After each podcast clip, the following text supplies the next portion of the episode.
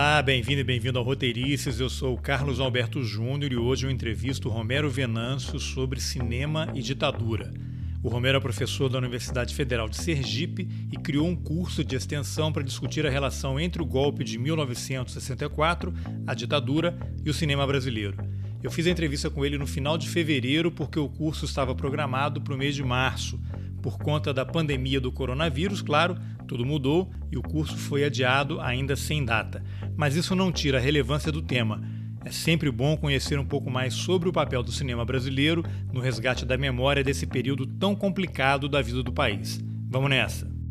Eu sou nordestino, sou pernambucano, mas moro aqui em Sergipe desde 1998. Eu sou professor efetivo e associado na Universidade Federal de Sergipe, no Departamento de Filosofia, dou aula na pós-graduação em filosofia de estética e dou aula é, na pós-graduação em cinema e documentário brasileiro e cinema brasileiro. Romero, como é que você teve a ideia de criar um curso sobre a relação entre cinema brasileiro e ditadura? Desde 2014 é que eu tenho pensado nesse tema, principalmente os acontecimentos do Brasil. Eu trabalho no mestrado em cinema e trabalho com cinema brasileiro e documentário brasileiro. Mas, obviamente, olho politicamente também o Brasil. Né? E desde 2013 eu ando preocupado com o que acontece no Brasil. Né? Aquelas manifestações, o golpe é, sobre a presidenta Dilma Rousseff, é, a própria eleição de Bolsonaro e, paralelo a isso, é, uma certa juventude é simpática à ditadura, discurso de simpatia à tortura, é que não foi bem assim, foi dita branda, que é uma invenção da esquerda. Então, assim, eu percebo que há toda uma invenção de uma narrativa desde 2013 para justificar a, o golpe de 64 que seguiu foi a ditadura. E aí eu percebi que no cinema era possível perceber, é, usando com o cinema como fonte, é, recuperar essa memória, não é a memória a partir dos filmes, a narrativa. Eu percebi que os filmes são diversificados tal. Então, a partir daí, teve um curso desse em 2014, depois teve um em 2016 e agora esse Tá. E qual foi o critério que você usou para selecionar os filmes que fazem parte do curso? Primeiro, dá uma cita só rapidamente quais são alguns dos filmes que você vai trabalhar é. durante o curso e por que você escolheu esses títulos. É. O critério é o critério de serem todos críticos à ditadura. Eu não escolhi nenhum filme de direita que faz apologia da ditadura ou do golpe. Eu sei que tem, já os vi, é, já os vi aqui nas redes sociais, mas nesse momento não me interessa este cinema identificado com a direita, é, marcadamente fascista, etc. Eu escolhi filmes que são críticos à ditadura. Eu fiz uma demarcação temporal entre 1965 e 1989. 65, o primeiro filme que reage ao golpe de 64 e traz exatamente o drama de um intelectual chamado O Desafio de Paulo César Sarraceno. E o último, eu demarco em 89, fecha o ciclo né, da década de 80, que é o filme de Lúcia Murat, intitulado Que Bom Te Ver Viva, que é sobre a tortura que se abateu sobre as mulheres. Ela seleciona um grupo de mulheres, essas mulheres dão depoimento de como é a tortura, um filme, inclusive, é, bem traumático, e ao mesmo tempo ele mescla com uma imagem ficcional, porque tem a atriz Irene Ravache que faz um papel ficcional. Então é um filme que fica entre a ficção e o documentário. Eu acho um filme extraordinário. Então a ideia é trabalhar com, digamos assim, a demarcação é 65 e 89, esses dois filmes. Mas entre esses dois filmes, eu destaquei alguns que são importantes e que serão trabalhados no curso. Como, por exemplo, Terra em Trânsito, de Galber Rocha, A Opinião Pública, de Arnaldo Jabor, O Bravo Guerreiro, é, é, de Gustavo Dal, é, A Igreja da Libertação, muito importante, que é de Silvio Tarim, é, Dedé Mata, é, Ele Não Usa Black Tie. Então, eu selecionei filmes também em ordem temporal, mas pela diversificação de temas. Né? O cinema que tratou da igreja, o cinema que tratou da juventude, o cinema que tratou do homem etc. Aí vai por aí. A ideia é atingir o público geral, mas em particular o público juvenil. A gente quer dialogar com a juventude, a gente quer, é, mediado pelo cinema, é, conversar com eles sobre a memória do que foi a ditadura, do que foi o golpe, do que foi a tortura, é, do que significou para a história do país essa ditadura entre 64 e 85, porque tem o primeiro dia será basicamente teórico. Eu vou trabalhar com alguns teóricos, historiadores, sociólogos políticos, que trabalharam com o tema da ditadura. No segundo e terceiro dia, aí nós vamos trabalhar só com o cinema. Tá, você é professor da graduação, então está lidando ali com o pessoal saído do ensino Sim. médio. Que reflexão Sim. você pode fazer em relação a esses jovens que chegam à universidade em termos de, de, pensamento mesmo político. É um pessoal que está preocupado com a situação do, do Brasil, certo. que tem acesso já a esse tipo de cinema que, que é feito, que foi feito e continua sendo feito no Brasil, ou é um assunto totalmente novo que está um pouco distante da realidade deles? Olha, é, eu, eu diria que é uma geração nova. É observar, de fato, a juventude que entra na universidade que eu trabalho, e de um modo geral, não só na minha universidade, mas também nas universidades do Nordeste que eu, eh, que eu frequento, que eu encontro, que eu participo, que eu dou curso. É, há uma mudança, sim, na juventude. Desde 2014, eu tenho observado né, que é uma mudança. Por exemplo, nós temos uma presença ainda, eu diria que não é hegemônica, mas significativa, de jovens de direito. Eles já vêm com formação é, em youtubers de direita, vendo esses youtubers, é, é, compartilhando sites e tal. Então, existe uma, uma, uma, um bolsão significativo né, dessa juventude de direita. Agora, ao mesmo tempo, nós temos um problema com a memória. Não é uma questão do Nordeste só. Eu, eu sempre vejo que é um problema do Brasil como um todo, obviamente desigual e combinado, mas é um problema do Brasil como um todo. O Brasil é um país que tem problema com a sua memória. É, aqui dizia o crítico Antônio Cândido que parece que as coisas começam do zero a cada 10 anos. Ele diz a, a dar capa, a cada 10 anos as coisas começam a dar capa, começam do nada, do zero. Então significa dizer, parece que uma geração não dialoga com a outra. E isso eu observo que tem impactado uma certa juventude. Tem um pessoal que já chega meio com formação de direita, mas que formação é essa? Porque o fato de você ser de direita não é crime, cada um acredita não, no, não, não. no, que quer, né? Mas que Correto, formação é, é, essa que eles é, chegam? Porque uma é, coisa é você ser de direita é. e outra coisa é acreditar é. que a Terra é plana, é, achar que Olavo de Carvalho pronto. é um grande Exatamente. formador Isso. de intelectuais no Brasil. A gente tem que fazer pronto. uma diferença claro, muito clara, claro, porque claro, ser de direita não é crime, né? É, claro, não, de maneira nenhuma. Eu, eu, até acho que o Brasil precisaria ter uma, uma direita racional organizada, tipo liberal, é, que lesse os autores liberais, autores, inclusive, eu os leio. Há uma editora no, no Brasil que ela só publica autor liberal e conservador. A editora é Realizações. E eu tenho várias obras, inclusive conhecendo alguns pensadores conservadores de direita dos Estados Unidos e da Europa. Mas não é nesse sentido, é no primeiro sentido que você falou. É, é uma juventude que não vem com essa formação escolar de direita, ela vem com a formação de redes sociais. E aí, é, é esse, eu, eu, observo, inclusive, é, eles repetem os cacoetes dessas figuras que se auto-titulam de youtubers. É, tipo, é, e você citou o caso de Olavo de Carvalho, que é um caso, eu diria, emblemático. Tal. Então, é essa juventude que me preocupa, porque ela vem com uma formação desse tipo de rede social, ela, na verdade, tem mais ódio e cacoete do que propriamente reflexão, ela é muito reativa e ela é tendente a acreditar no que você disse. Por exemplo, terra plana, geralmente são fundamentalistas religiosos é, e, e, muito, assim, áspero com a ciência. Então, isso, o que mais me incomoda não é alguém ser direita, é esse discurso que tenta deslegitimar a ciência em nome de ideias obscuras. Então, para nós da universidade, isso é um problema. Para mim, é, é um problema, inclusive, gravíssimo. Então, nesse sentido, não é a ideia de ser de direita, mas é, é o tipo de direita que essa discussão a partir de redes sociais no Brasil. Qual é o nível de receptividade que esses alunos têm quando se deparam com um professor como você, que quer trazer um conteúdo que é de esquerda, né? E aí você acha que já se enquadraria Sim. nessa coisa do marxismo cultural que o Ministério da Educação agora combate tão Esse fortemente. Você é, você agora já é um cara meio marcado aí, né? Um cabra marcado Sim. no Nordeste, né? Como é que você lida Sim. com essa situação e como é que você Olha. dialoga com essa juventude que chega é. com outro pensamento? Eu, eu, vou lhe fazer, inclusive, uma confissão pública, porque eu não, não acho pecado a confessar publicamente. É, num primeiro momento eu fiquei com medo. Eu, eu confesso a você que é, desde 2014 que eu comecei a ter medo, depois do golpe que teve aqui, e principalmente com a vitória de Bolsonaro. Eu fiquei em perplexidade. Eu confesso a você que é, eu fiquei em estado de perplexidade quando Bolsonaro ganhou e depois quando ele assumiu. Com o decorrer do tempo, eu fui comecei a repetir, comecei a conversar com outras pessoas, comecei a ler, a estudar, etc. E aí eu percebi que, que de fato a coisa é grave mas não é, mas não é desesperador, entende? Não é uma coisa que eu, eu recorra a, digamos assim, a, ao desespero e me matar, etc. Não, de maneira nenhuma. Agora, eu, tô, eu tive que mudar pedagogicamente a minha maneira de trabalhar com os estudantes.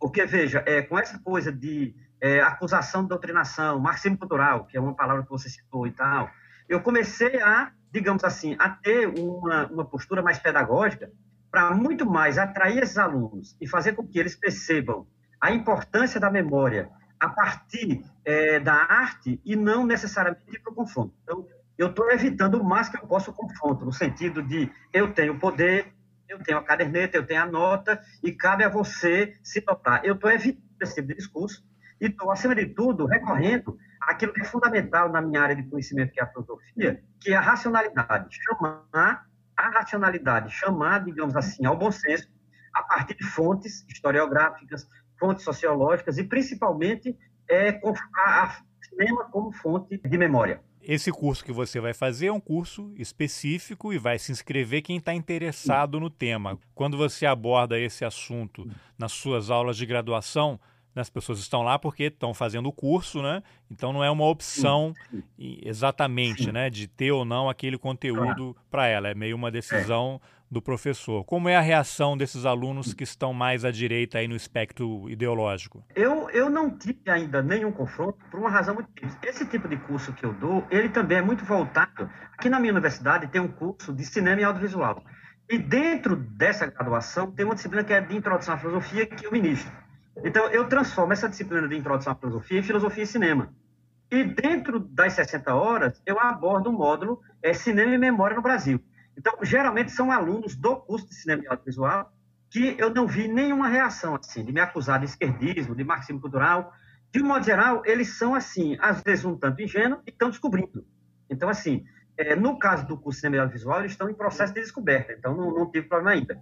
Agora, o problema é quando eu faço um curso aberto, que aí vem todo mundo, não é um curso é só para um uma determinada área do conhecimento. Aí é um problema. Aí eu já tive uma vez, um, um, a primeira vez que eu montei esse curso foi em 2014, e foi um curso de extensão na UFS, aí eu tive problema. É, alunos que vieram defender é, a ditadura, o golpe, alunos que usaram a de Carvalho, é, alunos que é, tinham com o discurso de que é, o pessoal que reagiu ao golpe eram guerrilheiros, é, que eu sou um defensor de guerrilheiro, que Lamarca era um guerrilheiro. Então, esse tipo de discurso aconteceu em 2014, não é? é, de um grupinho de alunos de uma organização na minha universidade chamada Juventude Conservadora de Sergipe. Mas só foi esse dia. Depois comigo não teve mais nada. Agora, eu sei que eles existem, eu sei que eles estão na minha universidade.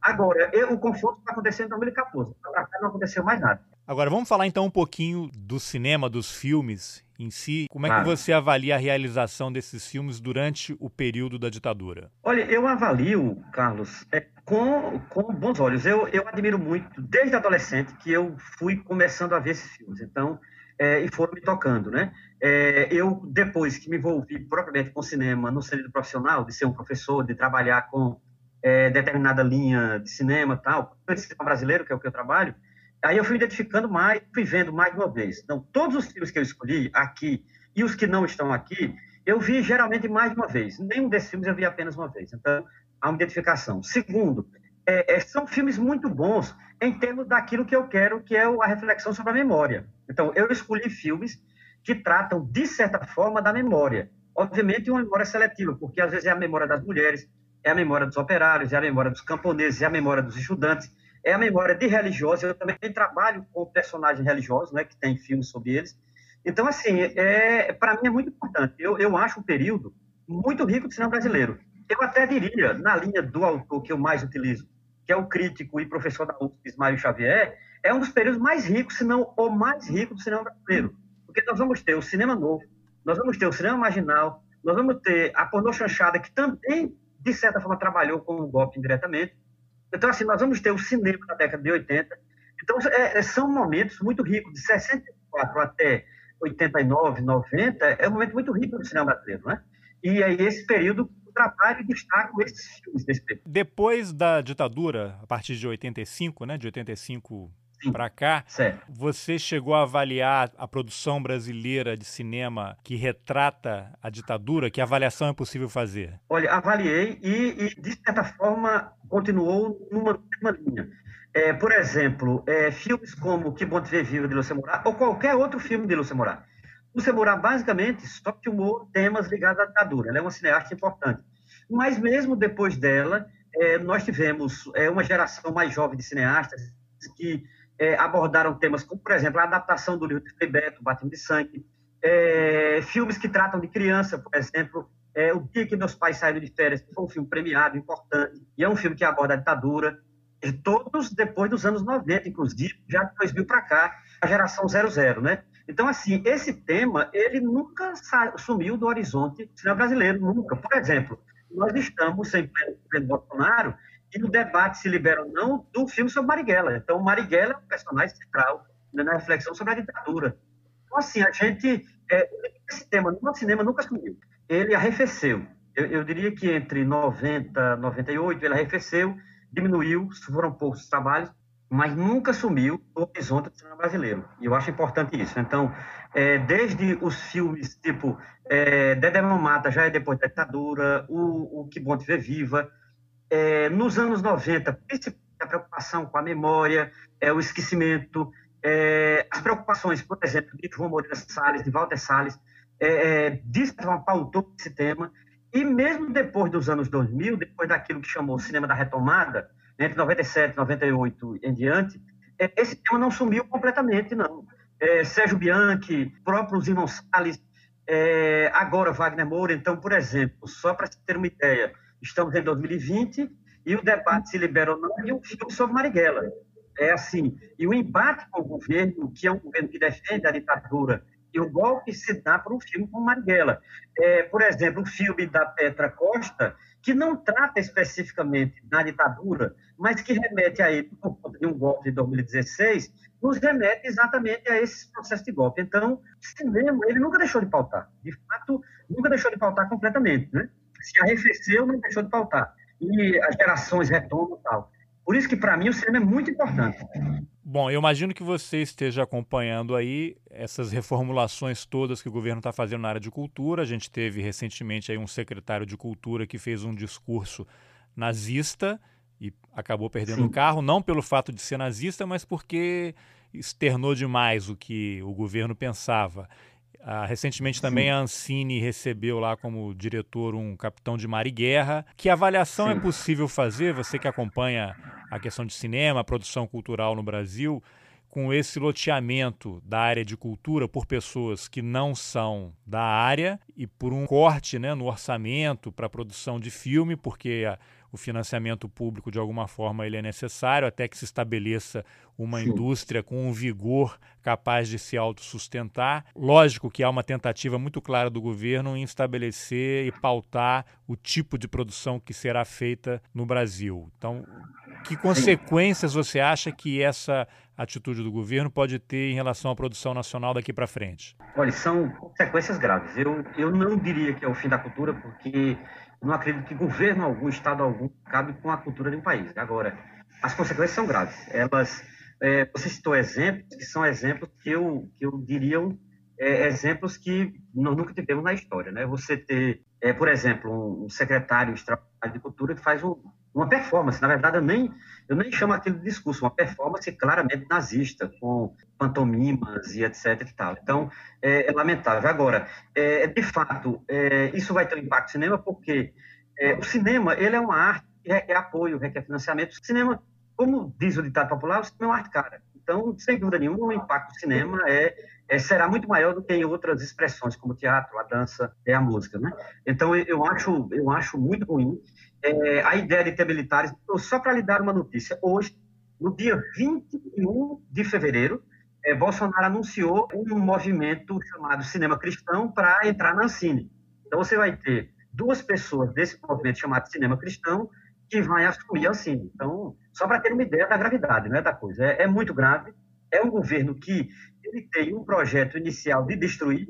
Então, a ideia, de certa forma, é, é destruir o cinema nacional e, quem sabe, colocar outra coisa no lugar que eles tinham na cabeça. Mas eu não sei o que esse povo tem na cabeça em termos de propor. O que eu sei é o seguinte: o projeto é claramente destrutivo. Né? Todas as pessoas que passaram pela Secretaria Extraordinária de Cultura, o ex-MIN, são pessoas de péssima qualidade. Vai desde esse Roberto Alvim até a atual Regina Duarte. Então, são pessoas muito desqualificadas para, digamos assim, o movimento cultural brasileiro, para aquilo que, de certa forma, nós tivemos pelo menos de Gilberto Gil e Juca Ferreira. Então, assim, é lamentável, só tem a lamentar. Aí, Romero, eu queria que você fizesse uma, uma avaliação, pegando até como gancho aqui o título do, do curso que você vai ministrar. O título do curso é O Golpe de 64, a Ditadura do Cinema Brasileiro, o Lugar da Memória. Eu queria que você falasse qual é o lugar do cinema brasileiro na memória do país, mas antes que você desse uma introdução, porque essa expressão lugar da memória é muito usada né, por quem estuda história, sociologia, sim, antropologia, mas para o público em geral, às vezes fica um pouco perdido, né? Lugar de memória é, que vai desde você ter é, um, um, registro né, numa praça, num lugar em que houve um assassinato durante a ditadura, para marcar aquele espaço e você preservar a memória ah. daqueles acontecimentos. Então, se você pudesse dar Sim. uma explicação breve, Sim. o que é lugar da memória, o que, que significa é. É. E, e, como o cinema brasileiro é importante para resgatar e preservar é, esses lugares de memória. Perfeito, Carlos. Olha, eu, eu trabalho no seguinte sentido. É, eu tento dialetizar a relação espaço-tempo. Né? Então, lugar indica espacialidade, como você bem detectou. E, e, e, é importante porque o espaço ele dá a dimensão da visualidade, a dimensão da concretude, a dimensão do acontecimento. É, e o tempo é onde esse espaço acontece. Então, a minha ideia é trabalhar exatamente o cinema como uma arte visual e, ao mesmo tempo, uma arte que vivifica uma certa espacialidade. Então, quando eu trabalho um filme que representa o pau de arara, por exemplo, a tortura, o sofrimento, é, é, o meu interesse fundamental é que aquilo, de certa forma, incomode quem está vendo, que a leve a pensar sobre o que é esse país. Porque o meu interesse não é apenas tratar a memória como coisa do passado. Quando eu é, uso o termo lugar da memória, é para dar uma presentificação, uma espacialidade à ideia de memória. E aí, é, para mim, o cinema é uma arte logopática por excelência, no sentido de que nos pega tanto racionalmente como afetivamente. Então, o meu interesse é que a memória tenha essa dimensão no momento em que ela está tão desvalorizada, porque à medida em que uma pessoa que defende o torturador tem tanta legitimidade como quem concorda a tortura, é uma situação que eu considero de extrema é, dificuldade e, e, assim, estamos numa situação difícil. Aí eu uso a memória neste sentido. Às vezes se, se imagina vulgarmente que cultura é produção espiritual, cultura é arte e, e de um modo geral, se é, não vê essa dimensão material da cultura. Eu trabalho exatamente o contrário. Eu trabalho uma noção de cultura material, é uma concepção literalmente materialista de cultura. E a ideia de colocar o lugar é exatamente a ideia de fazer é, isso é, ser presença em quem vê. Então, assim, eu trabalho o cinema é, não só na dimensão temporal, mas também na dimensão espacial. Lugares, espaços físicos, é, lugares simbólicos, então, por exemplo, eu vou trabalhar com o filme como Cabra Marcado para Morrer, num, numa cidade como João Pessoa, é, no estado em que o personagem principal, que é João Pedro Teixeira, foi assassinado. Então, a minha ideia de trabalhar Cabra Marcado para Morrer é trazer a memória no seu lugar, que é exatamente a Paraíba, onde foi assassinado o, o personagem do filme de Eduardo Coutinho. Então, é, eu, essa relação de memória e lugar é exatamente para dar uma noção mais forte de presentificação para que quem está vendo, participando do curso, é, é, sinta o impacto não só temporal, mas também espacial né, daquilo que está vindo e refletindo. Você tem pretensão de levar para outros lugares ou ele vai ficar circunscrito aí na, na região? Olha, eu, eu assim, sou professor voluntário na Escola Nacional Floresta Fernandes, que é coordenada pelo MST, que fica na cidade de Guararema, no interior de São Paulo. Eu, de um modo geral, às vezes eles me chamam também para esse tipo de atividade. Então, eu já enviei para ele a programação, para a direção nacional, se houver interesse. Então, existe a possibilidade de Guararema, é, existe também a possibilidade de Recife, é, com um grupo lá da, do Departamento de Serviço Social, eu já conversei com alguns professores, colegas também. Então, assim, o meu interesse era, era onde houver espaço, né? É tanto dentro da academia como redes sociais. Eu também tenho atividades fora da universidade, não apenas trabalho, sou profissional, mas também é, eu acompanho, assessoro, é, dou curso de formação para movimentos sociais e populares aqui no Brasil. Tem algum outro aspecto do curso aí que a gente não tenha falado e você acha importante destacar? Eu queria destacar a bibliografia, que nós não falamos. Eu, eu indico três livros É, Para não ser muito cansativo, eu trabalho com três livros que tratam do tema, tanto do tema da cultura como do tema da ditadura. Por exemplo, um livro do professor José Paulo Neto intitulado Pequena História da Ditadura, 1964-1985, São Paulo, Editora Cortez, 2014. Eu acho uma das mais recentes e importantes introduções é, ao golpe e à ditadura. Depois, o clássico do crítico Roberto Schwartz, é, Cultura e Política, 1964-1969, é, da editora Paz e Terra. A edição que eu uso é de 2001. Então, acho também um ensaio importantíssimo. Esse diferente do livro do professor José Paulo Neto, esse é um livro de ensaio, é um pequeno ensaio que foi publicado inicialmente numa revista francesa chamada Letan Moderne, coordenado por Sartre, e depois publicado no Brasil. E, por fim, tinha que ter um livro de cinema, né? que é o livro do Ismael Xavier, que eu acho um clássico enquanto cinema brasileiro, intitulado Cinema Brasileiro Moderno, da editora Paz e Terra, para edição é de 2000. Então, a bibliografia também é importante, porque eles não só verão filmes, mas também irão ler, pelo menos, fragmentos de texto para fundamentar o que eu vou argumentar. Tá, você acha que para quem quiser uma breve introdução, digamos assim, sobre a produção de cinema e a relação com ditadura, no Brasil, a leitura desses três livros é uma boa, um bom início. Ah, sem dúvida nenhuma. É, agora, eu diversifiquei, porque é, José Paulo Neto não trata de cinema, ele trata mais de história e política. Né? Enquanto Schwartz trata um pouco de cinema, Ismael só de cinema. Então, a, o livro do Ismael trata exatamente, começa falando exatamente do cinema a partir da ditadura. Né? Então, assim, Ismael Xavier, para mim, é a referência fundamental. Ismael foi quem mais trabalhou com esse tema, né? Ditadura, cinema novo, é, etc. Então ele tem outros artigos sobre. Mas eu prefiro esse, que está no livro, está condensado, são três ensaios. Então, assim, eu, eu ainda acho importante bibliografia. Eu acho que a memória nesse país, é, ela também passa pela bibliografia, passa pela leitura, passa pelo conhecimento. E principalmente o conhecimento que é na academia de científico, né? Conhecimento de pessoas que estudaram, de pessoas que recorreram a fontes, de pessoas que consultaram, não é pessoas que têm apenas uma opinião, mas são pessoas que estudaram e fundamentaram sobre é, o tema golpe de 64, consolidação da ditadura, tortura, etc. Muito bem. Algum outro ponto aí que você queira destacar? É, nós estamos num governo, um governo de extrema-direita, que nos obriga, quer queira, quer não, a voltar a esse passado. É, o professor Paulo Arantes, da Universidade de São Paulo, ele tem uma tese que eu acho muito interessante. Ele disse que Bolsonaro veio para completar o que o governo de 64 não conseguiu. Eu acho essa tese interessante, faz pensar, e principalmente uma tese perigosa, porque imagine se, se esse governo de extrema-direita consegue, né? Então, a ideia de que ele veio para completar o que o golpe de 64 não conseguiu, no mínimo, é assustador. Muito bem, tomara que isso não aconteça, né? E, Romero, obrigado não, pela entrevista. Nada, viu? Disponha, estamos em diálogo. Valeu, muito obrigado.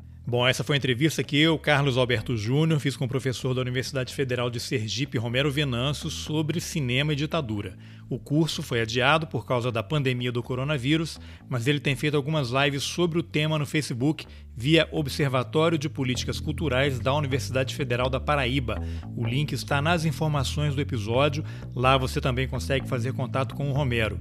Se você gostou da entrevista, compartilhe nas suas redes sociais, nos seus grupos de WhatsApp, mande o link por e-mail. Isso ajuda a levar o Roteiristas para mais gente. Obrigado pela companhia e até a próxima. Valeu!